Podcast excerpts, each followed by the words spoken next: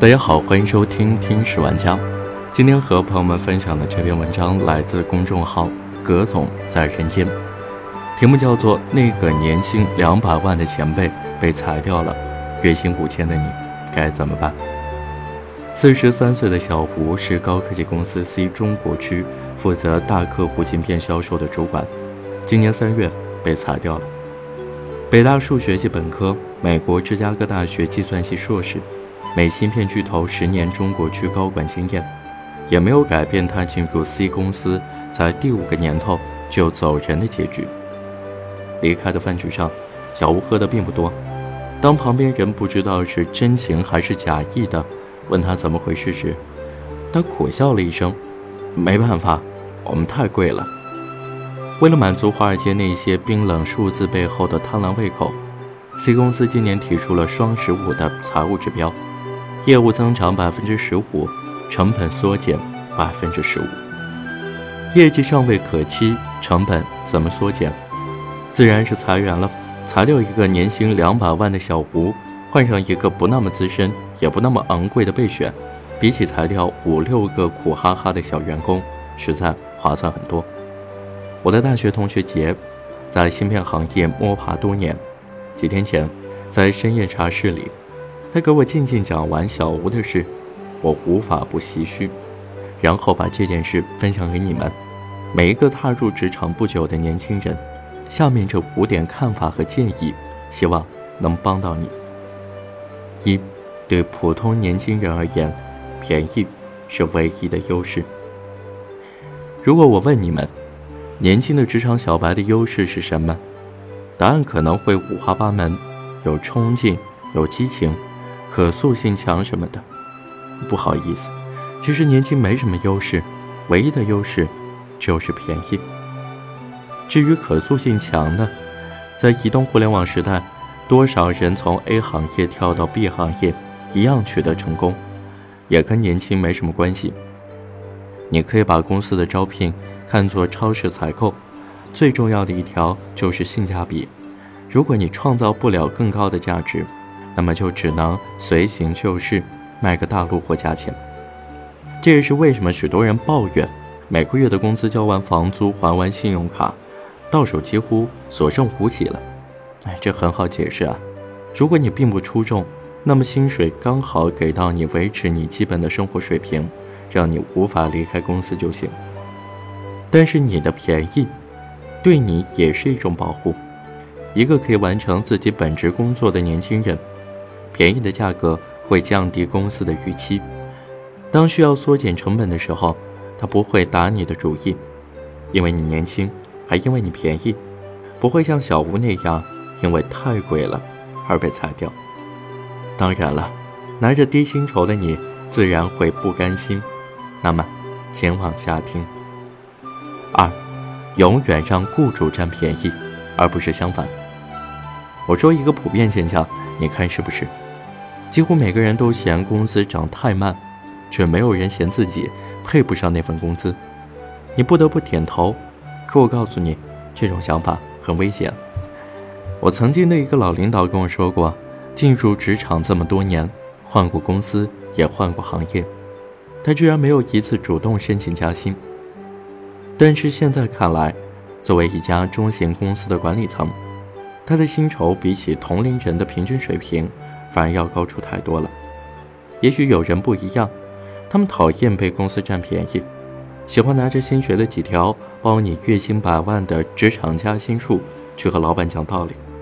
我只相信那位老领导讲的一个道理，就是一个人的薪酬基本围绕他能创造的价值波动，高不了多少，也低不了多少。我不是说你不要提涨薪，毕竟有些老板喜欢揣着名牌装糊涂，需要。提醒提醒，怕就怕，往往在一些喜欢全员涨薪的大公司，你创造的价值涨幅，慢慢也跟不上你的薪水涨幅了，你还浑然不知，被裁掉的概率其实也在上升。所以我建议你把更多的心思花在努力成长、努力提升、努力创造价值上面，你的价格才会在市场的公允评判下，不由哪个老板意志为转移的。水涨船高，而不是天天盯着每个月的工资单算计。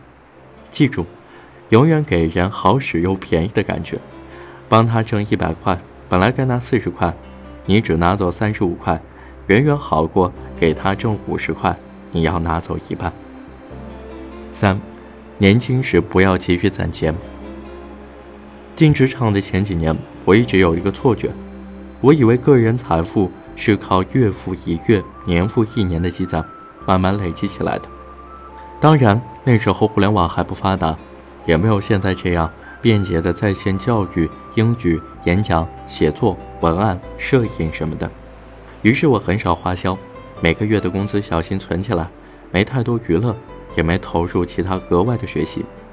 我看着银行账户里一点点变大的数字，笑得很傻很天真。直到很久以后，我才明白自己错了，真正的财富绝不是一点一点的线性积累，而是指数级的滚动。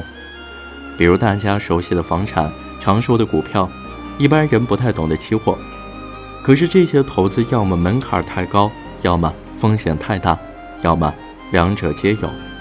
而有一种起点低却毫无风险，还收益巨大的投资，就是投资你自己。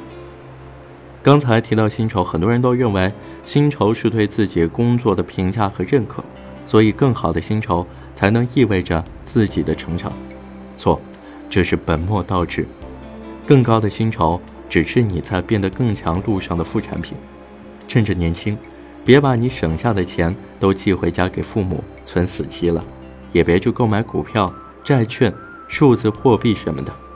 那些东西涨，你不知道为什么会涨；赔，你不知道为什么赔，而是投到自己身上。一年之内，或许依然没有起色；三年之内，你大约可以超过半数以上的同龄人，五年之内，你一定会焕然一新。投资到自己身上，不光意味着你在某些领域会变得更厉害、更出众，重要的是，这些出众可以为你打开一扇大门，让你接触到门后那些对优秀的年轻人抱以期待的前辈、大佬，和他们合作，借他们的事，不用求。也自有人带你飞。那个时候，你会懂得为什么我说，真正的财富是指数级滚动而来，挡都挡不住。四，控制欲望，分清投资和消费。上面说到投资啊，有一个常常被误解为投资的概念——消费。作为男人，我理解女生买一个心仪的包包时的心情，我们购买数码产品时也是一样的兴奋。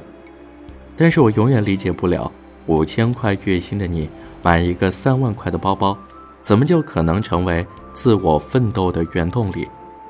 也许有的人真的可以从超高消费中获取动力，但是我相信这一条并不适用于所有人。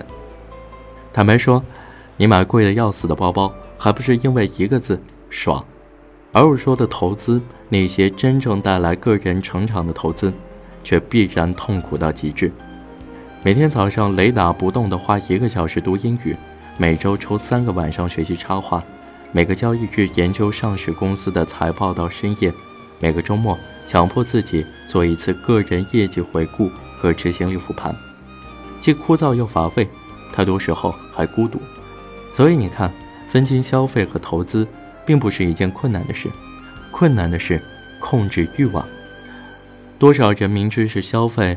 还要以投资自己来自我安慰，更要命的是，如果因为更高的消费还不自觉地将生活成本推涨到很高，等有一天你被忽然裁掉，每个月的银行账单会迅速将你击垮。想想那些收入是天价却依然被巨额债务拖垮的明星们，泰森、迈克尔·杰克逊、艾弗森。从这个意义上讲，投资大师巴菲特崇尚朴素的生活理念。不光是人品和修养层面的结果，更是一种严谨的风险管理方式。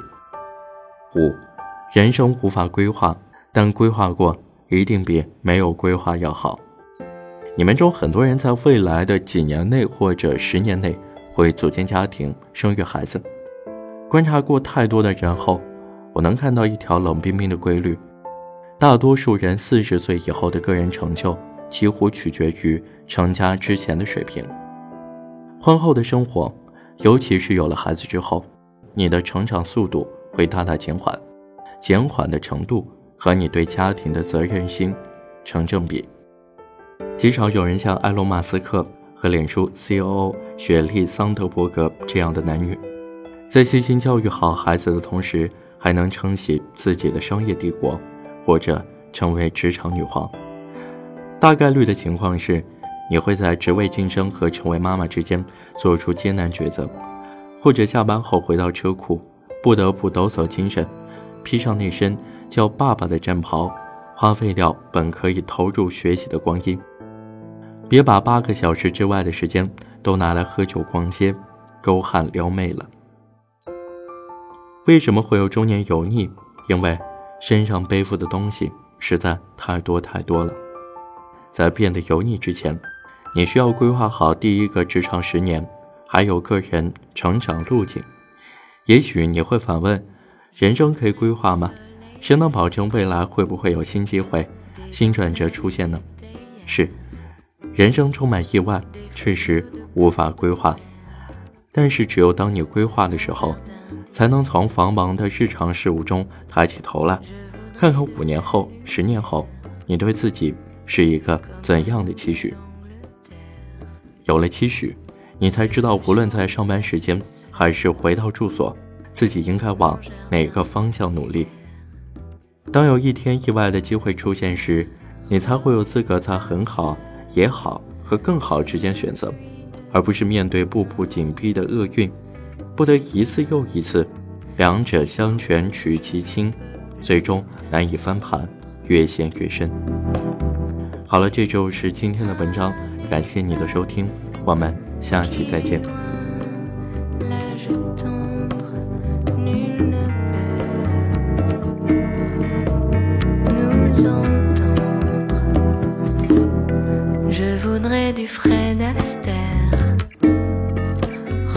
time.